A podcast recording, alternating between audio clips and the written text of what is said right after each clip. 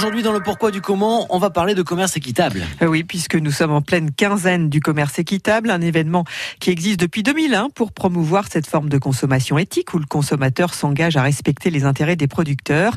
Delphine Martin, pourquoi le commerce équitable se développe-t-il autant en France? Le chiffre d'affaires des produits labellisés responsables s'est envolé de 22% en 2018 alors que dans le même temps, la consommation globale a plutôt tendance à stagner en France. Nos habitudes de consommation ont donc changé. On attache aujourd'hui plus d'importance à l'éthique, on remet en cause le capitalisme brutal. Travailleuse, travailleur, travailleur, unité. Travailleuse, travailleur. On s'intéresse davantage aux producteurs. Pour vous offrir un chocolat avec autant de saveur que de valeur. Et puis il y a aussi la tendance du mieux manger. Je ne mange pas de ça. Je ne mange pas de ce pain-là. On préfère des produits sains. Manger bio et équilibré, c'est mieux pour notre santé. Et c'est pourquoi aujourd'hui, 84% des produits labellisés commerce équitable sont aussi étiquetés bio. Bref, de plus en plus de consommateurs souhaitent protéger la planète en encourageant l'agriculture biologique, mais ils souhaitent aussi protéger socialement les producteurs. Moi, protéger toi. En fait, c'est pas désagréable de se sentir protégé. Mais alors Delphine, le commerce équitable, ça concerne quel type de produits?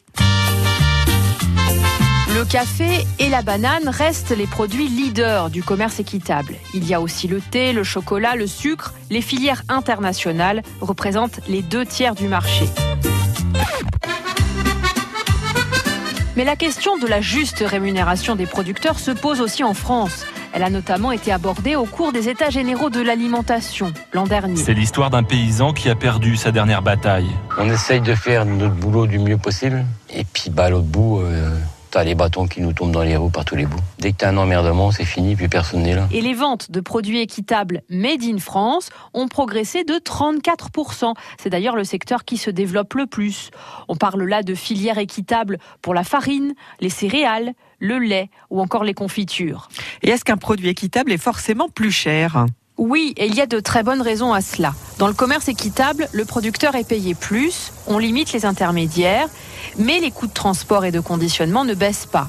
Il faut aussi payer la labellisation, c'est-à-dire les contrôles qui permettent d'assurer un standard, une qualité. Enfin, le commerce équitable, surtout à l'international, ce n'est pas juste du commerce. C'est aussi un accompagnement des organisations de producteurs, créer une crèche, creuser un puits, et ça aussi, ça se paye. Le pourquoi du comment à retrouver également sur notre site internet. Les capucines frais qui se préparent dans un instant. On va s'intéresser au bonsaï. France Bleu